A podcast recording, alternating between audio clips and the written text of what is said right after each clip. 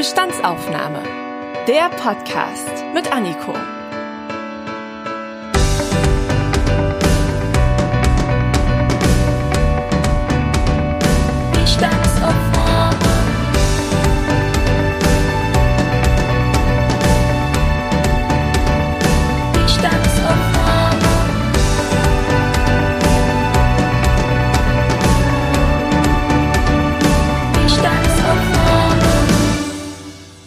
Willkommen zu einer neuen Podcast-Folge. Schön, dass ihr alle wieder mit dabei seid. Wo hört ihr denn eigentlich gerade die Bestandsaufnahme? Seid ihr vielleicht mit dem Auto unterwegs oder lauft ihr vielleicht zu einem Treffen mit euren Freunden oder Freundinnen? Oder sitzt ihr vielleicht ganz entspannt auf eurem Sofa und kraut eure Katze, die auf eurem Schoß liegt? So nebenbei, wie ich gerade ein Haustier erwähnt habe, nehmen wahrscheinlich viele auch das Thema Tierschutz und Tierrecht im Alltag wahr. Es taucht immer mal wieder auf, wenn ein Skandal in der Fleischindustrie in den Nachrichten landet oder die neue Freundin vom Bruder erzählt, dass sie sich jetzt vegan ernähren möchte. Aber mal ehrlich, habt ihr euch wirklich schon mal intensiv damit auseinandergesetzt, wie es um die Rechte von Tieren in Deutschland steht? Was tut eigentlich die Politik für den Schutz von Tieren und die artgerechte Haltung? Auf diese und noch mehr Fragen gibt es in dieser Folge Antworten von Sandrina König. Sie ist Juristin in der Rechtsabteilung von der Tierrechtsorganisation PETA und außerdem Tierärztin. Hallo Sandrina. Hallo Aniko, ich freue mich sehr, heute hier zu sein. Starten wir doch mal direkt in die Bestandsaufnahme. Wo liegen denn derzeit die größten Probleme beim Tierschutz in Deutschland? Ja, also der Tierschutz in Deutschland ist insgesamt unzureichend. Du hast es ja schon gesagt, wir kriegen immer wieder Skandale mit. Ähm, da liegt auch ein großes Problem. Ähm, man muss sich erst mal kurz anschauen, ähm, wie ist es denn mit dem Tierschutzgesetz, was wir haben, bestellt. Also ähm, häufig rühmt sich die Politik ein bisschen damit, dass wir einen hohen Tierschutzstandard haben, aber äh, da muss man schauen, wo setzt man eigentlich den Maßstab. Also ähm, wenn man sich Länder anschaut, die weitaus niedrigere Tierschutzstandards haben, dann kann man sich sicherlich irgendwie damit rühmen. Aber es gibt so viele Defizite, ähm, die behoben werden müssten, so dass man nicht davon äh, reden kann, dass wir einen ausreichenden Tierschutzstandard haben. Wenn man sich anschaut, mh, dass in 28 anderen Ländern zum Beispiel Wildtiere im Zirkus verboten sind, dann wird schnell klar, dass wir hier ganz viel aufzuholen haben. Die größten Probleme, da würde ich sagen, wir haben einmal hm, das Problem beispielsweise in der Ernährungsindustrie, äh, Tiere, dass wir Vorschriften haben. Also wir haben das Tierschutzgesetz, um nochmal ein Stück zurückzugehen. Wir haben das Tierschutzgesetz, da steht eigentlich drin, Niemand darf einem Tier ohne vernünftigen Grund Schmerzen, Leiden und Schäden zufügen und auch, dass Tiere ihren Bedürfnissen entsprechend zu halten sind von ihrem Halter oder ihrem Betreuer.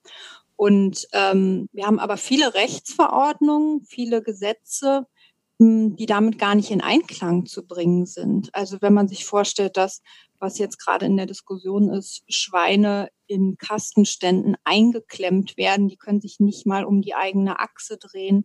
Mm, es werden ganz viele Tiere, die nutzlos sind, getötet. Kleine, flauschige Küken, die haben gerade das Licht der Welt erblickt und die werden einfach so umgebracht. Und ähm, da fragt man sich, wie kann das in Einklang gebracht werden? Ja, eigentlich was nach dem Tierschutzgesetz offensichtlich äh, tierschutzwidrig ist und auch nach unseren Moralvorstellungen äh, wird dadurch legalisiert. Und das ist ein Problem, weil man dann ähm, diese Sachen gar nicht mehr verfolgen kann. Und ein anderes großes Problem ist ähm, die Durchsetzung dieser Vorschriften, sogar diese Mindeststandards, die wir haben, die eigentlich nach dem Vorhergesagten unzureichend sind, werden halt gar nicht ausreichend kontrolliert, gar nicht ernst genommen. Ähm, es gab zum Beispiel eine Untersuchung vor vier Jahren, äh, danach werden gewerbliche Tierhalter in Bayern alle 48 Jahre kontrolliert. Also es kann sein, dass ein Tierhalter, der irgendwie mit 40 äh, in die Selbstständigkeit geht, in seinem ganzen Leben nicht einmal kontrolliert wird. Und da kann man sich ja vorstellen, dass da hinter den Stallmauern passieren kann, was will. Und ähm, leider halten sich dadurch auch viele Tierhalter nicht daran, weil das so, hm, dann ganz einfach ist, gegen diese Vorschriften zu verstoßen. Und natürlich muss es ganz stark eigentlich kontrolliert werden und auch verfolgt werden. Ja, das sind so die größten Probleme. Einerseits unzureichende oder falsche Gesetzgebung und auch eine falsche oder eine ausbleibende Durchsetzbarkeit. Da frage ich mich jetzt natürlich sofort, okay, wie ist denn das möglich? Also warum macht man denn da auch nichts? Warum werden vielleicht auch diese 48-jährigen Kontrollen, alle 48 Jahre, die du gerade erwähnt hast, ähm, warum wird das denn nicht geändert? Sind das irgendwie Defizite in der Politik, wo wir andere Prioritäten einfach setzen oder woran liegt das genau? Ja, Prioritätensetzung ist da eigentlich schon das Stichwort.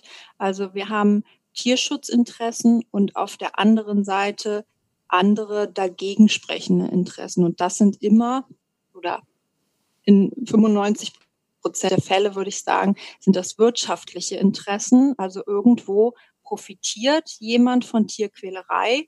Ähm, niemand geht los und sagt, ich möchte heute mal Tiere quälen, aber es ist dann so eine Abwägungssache. Ne? Es ist Gewinnmaximierung, es ist Profit und ähm, das ist ja in vielen Bereichen so, dass dem wenig Grenzen gesetzt sind. Also wirtschaftliche Interessen sind sehr stark und diese wirtschaftlichen Interessen, die haben halt Interessenvertretung, die machen sehr gute Lobbyarbeit.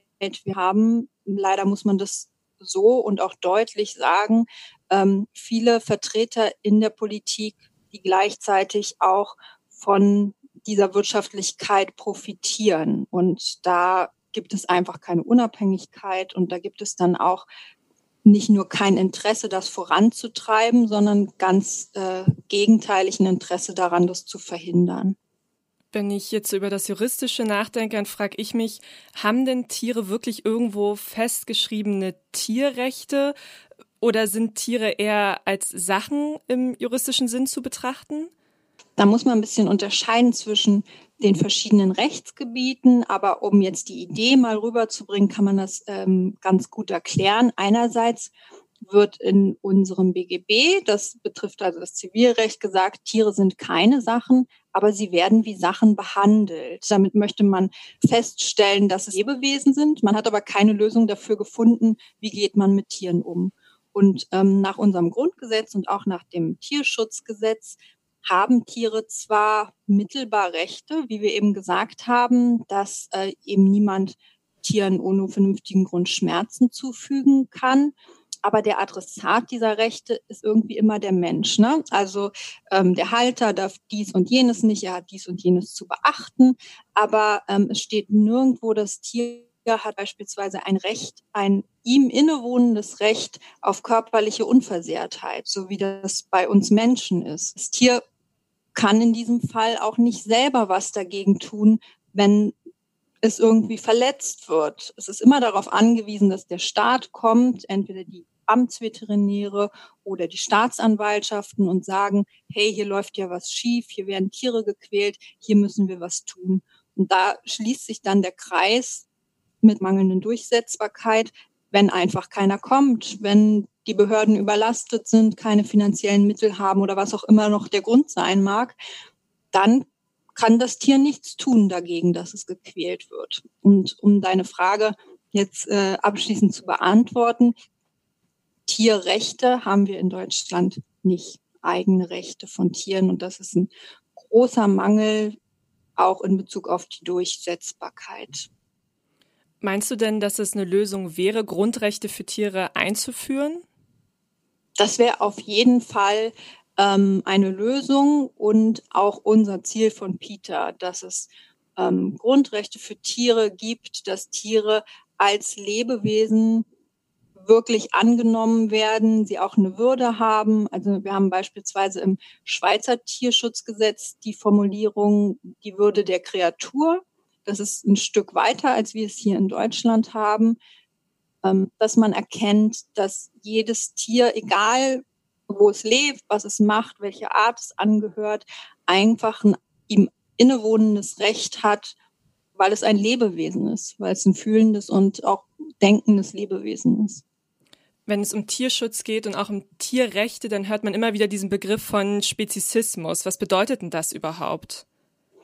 Also ähm, Speziesismus ist die Diskriminierung von anderen Lebewesen aufgrund ihrer Artzugehörigkeit oder ihrer Spezies. Das heißt, ähm, nur weil Tiere Tiere sind, im Grunde sind wir alles Tiere, wir sind menschliche Tiere, wir sind vergleichbar, aber jetzt in unserem Sprachgebrauch, weil Tiere Tiere sind, werden sie schlechter gestellt vom Menschen, weil er sich überlegen fühlt. Und das ist die Wurzel vielen Übels, weil man daraus schlussfolgert, dass man Dinge tun kann, dass man über Tiere entscheiden kann, hm, dass wir als Menschen entscheiden, äh, was richtig und gut für Tiere ist.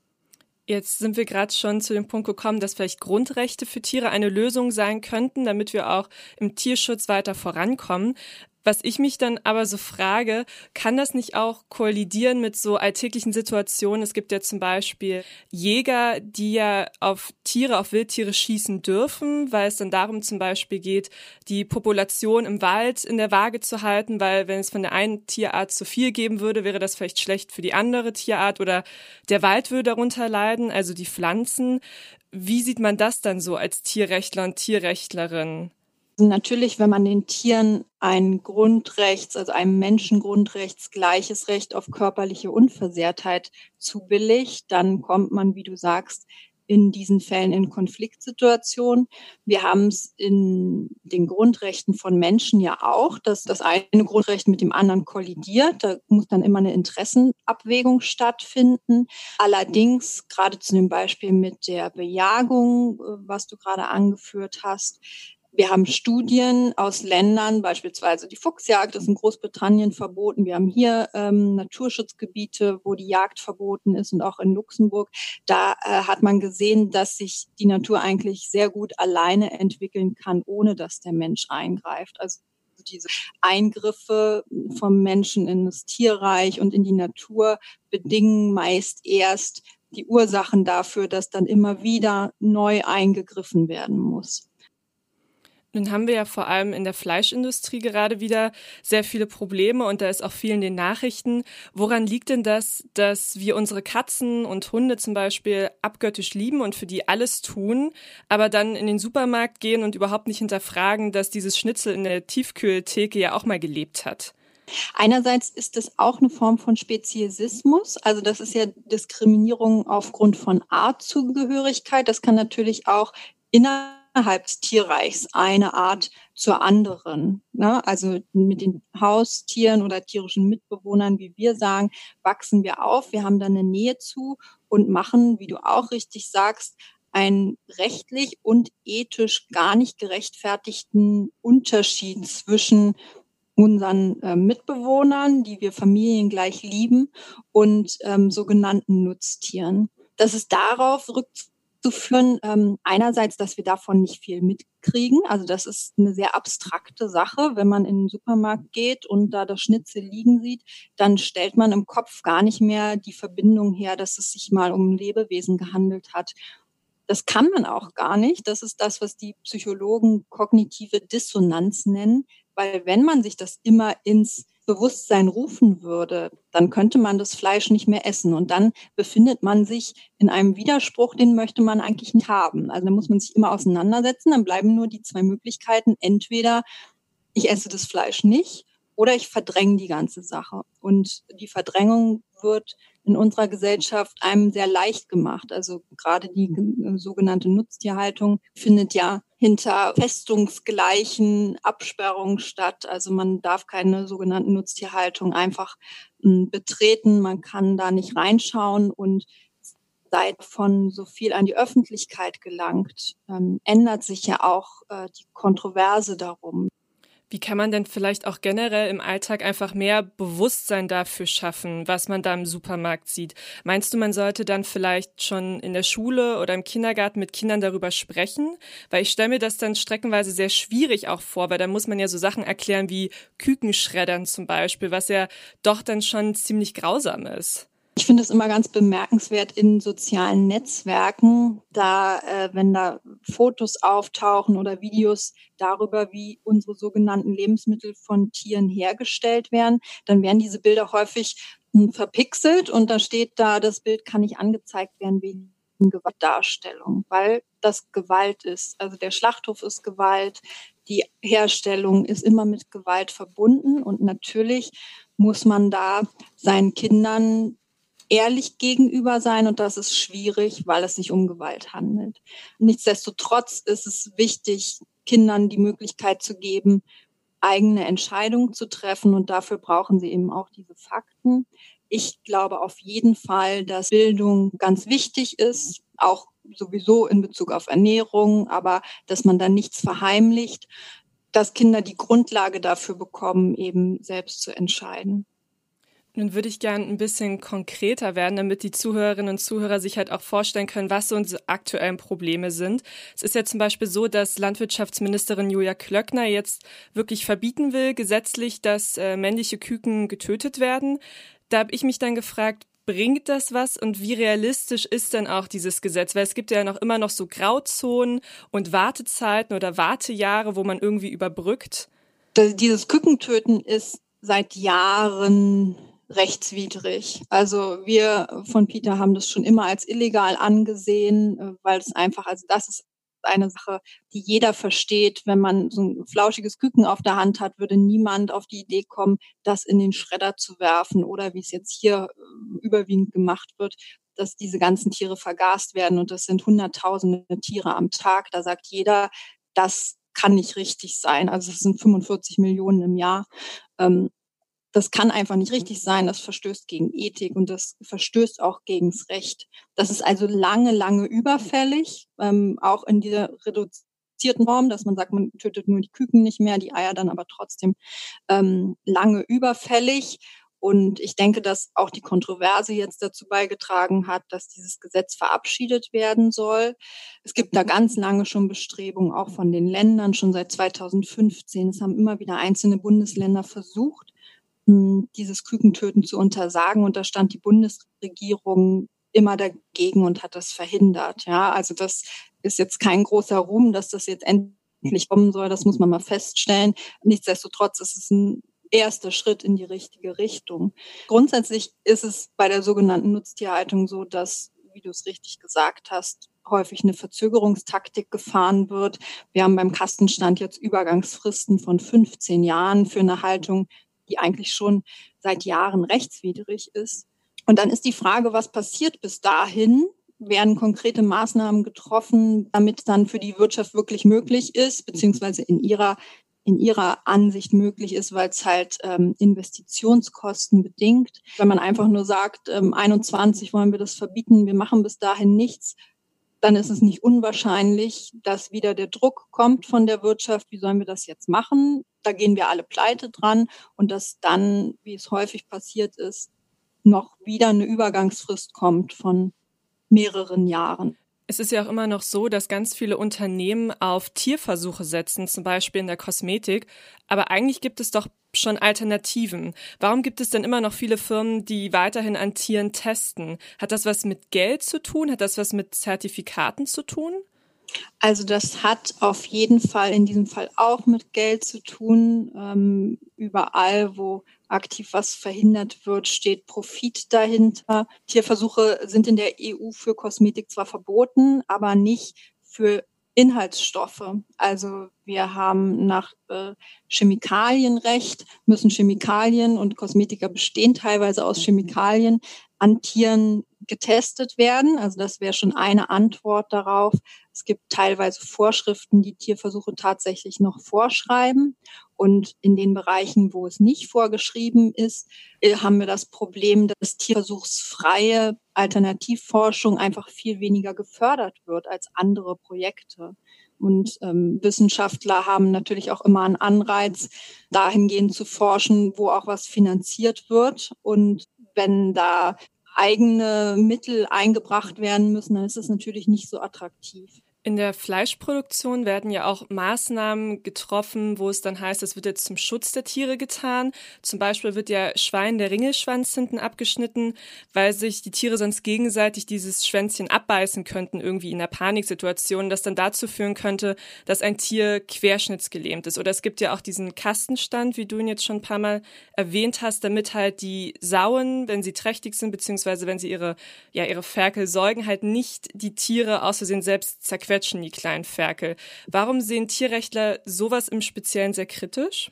Im Grunde ist das kein Tierschutz, sondern das ist der Versuch, die Tiere an das Haltungssystem anzupassen und diese negativen Auswirkungen, die diese Haltungssysteme schaffen, die unstreitig da sind, wieder abzufangen, wenn man diese Haltungssysteme in der Form nicht hätte, die, wie ich eingangs schon gesagt habe, ja eigentlich gegen das Tierschutzgesetz und auch gegen jede logische Denkweise und jedes Mitgefühl stoßen, wenn man diese Haltungssysteme nicht hätte, dann bräuchte man nicht diese Schadensbegrenzung machen. Also das ist im Grunde in meinen Augen nur Schadensbegrenzung von den Auswirkungen, die man selbst gesetzt hat. Und deshalb ist es nicht gerechtfertigt, das als Tierschutz zu bezeichnen. Wenn jetzt strengere Maßnahmen kommen, um Tiere zu schützen, kann es dann nicht auch passieren, dass einfach Tiere aus dem Ausland importiert werden? Das ist ein sehr beliebtes Argument, nicht nur importiert, sondern auch exportiert.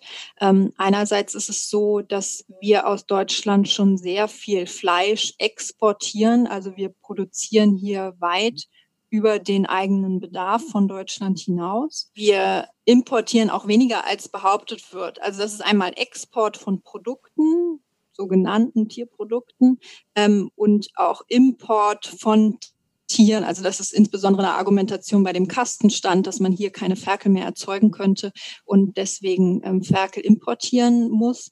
Und andererseits importieren wir teilweise schon aus Ländern, die höhere Tierschutzstandards haben als wir selber. Das kann also nicht das Argument sein. Und ähm, andererseits finde ich das auch immer sehr schwierig.